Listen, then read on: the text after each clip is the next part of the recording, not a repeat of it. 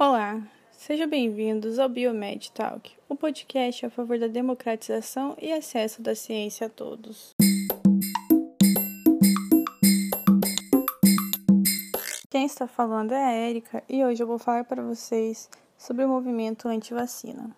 O movimento anti-vacina gira em torno de teorias conspiratórias que, com a pandemia, explodiram e se tornaram mais populares, como, por exemplo, 28% dos americanos acreditam que a vacina vai implantar um chip nas pessoas em um plano idealizado por Bill Gates. Bom, mas como tudo isso começou?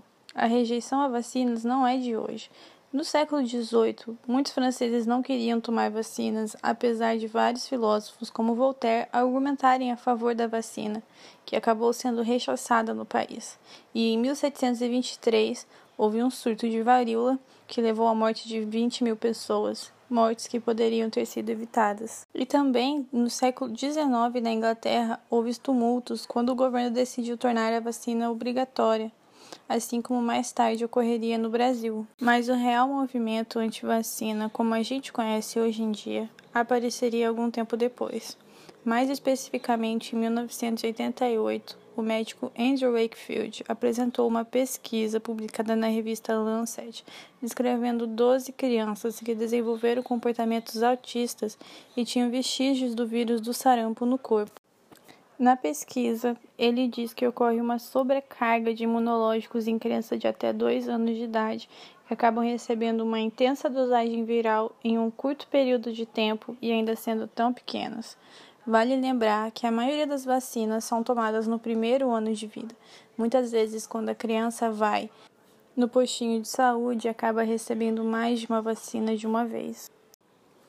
Nessa linha de pensamento, o médico fez a conexão entre a manifestação de certas doenças e o excesso de vacinas na infância.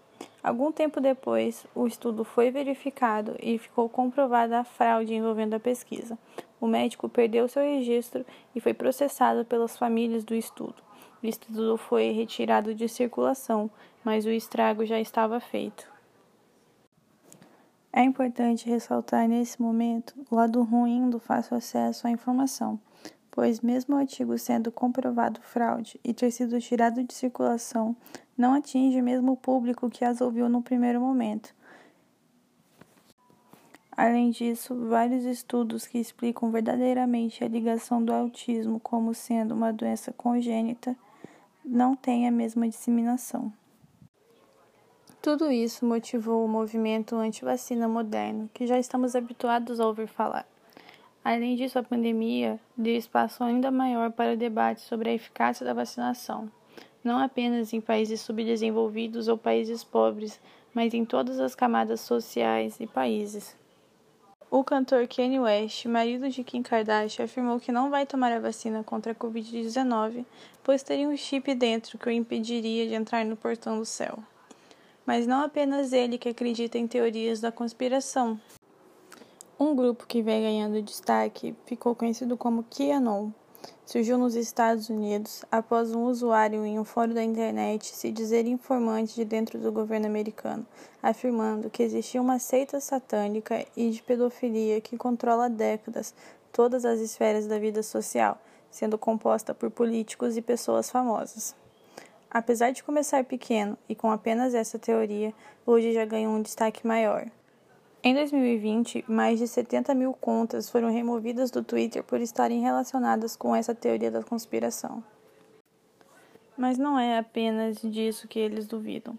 Eles também não acreditam no aquecimento global, nos atentados de 11 de setembro e, claro, na vacina e na pandemia atual. Como consequência desses movimentos, vemos os dados em que 20% dos estadunidenses não pretendem se vacinar. Já entre os britânicos, esse número é de 12%. Apesar de menor, ainda é um número muito alto, comprometendo assim os índices de imunização do país como um todo. Mas e no Brasil?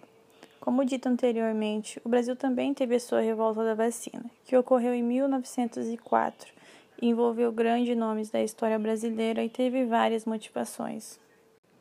Os cadetes do exército valeram-se da revolta para tentar um levante contra Rodrigues Alves, que era o presidente na época. devido às reformas urbanas que estavam ocorrendo. E além disso, Rui Barbosa afirmava que forçar alguém a receber o vírus da doença em seu próprio corpo era uma violência do Estado. Tudo isso contribuiu para que a revolta acontecesse. Atualmente, a situação do Brasil não é muito diferente. Pesquisas mostraram que cresceu em 18% a adesão das pessoas ao movimento antivacina durante a pandemia do novo coronavírus. E além disso, 16% dos brasileiros não pretende se vacinar, seja por não acreditar na eficácia ou por não confiar na fonte da vacina. Mas por que esses movimentos são uma ameaça? Quando você deixa de se vacinar, deixa de gerar imunidade de rebanho, que é o que protege as pessoas vulneráveis. Quando você tem uma boa parte da população vacinada, a doença para de circular, e daí aquelas pessoas que por algum motivo não podem se vacinar ou porque são imunocomprometidas, ou porque são bebês muito pequenos, ficam protegidas. E é assim que a doença não tem como chegar nas pessoas vulneráveis. Enfim, hoje os antivacinas desvalorizam a ciência e preferem acreditar em mirabolantes teorias da conspiração. Mas é sempre importante lembrar que a vacina é um acordo social a fim de erradicar doenças e depende da contribuição de todos para ser efetiva. Esse foi o nosso quarto episódio. Espero que tenham gostado. Obrigada por nos ter escutado até aqui. Te esperamos no próximo. Obrigada a todos. Viva a ciência e viva o SUS.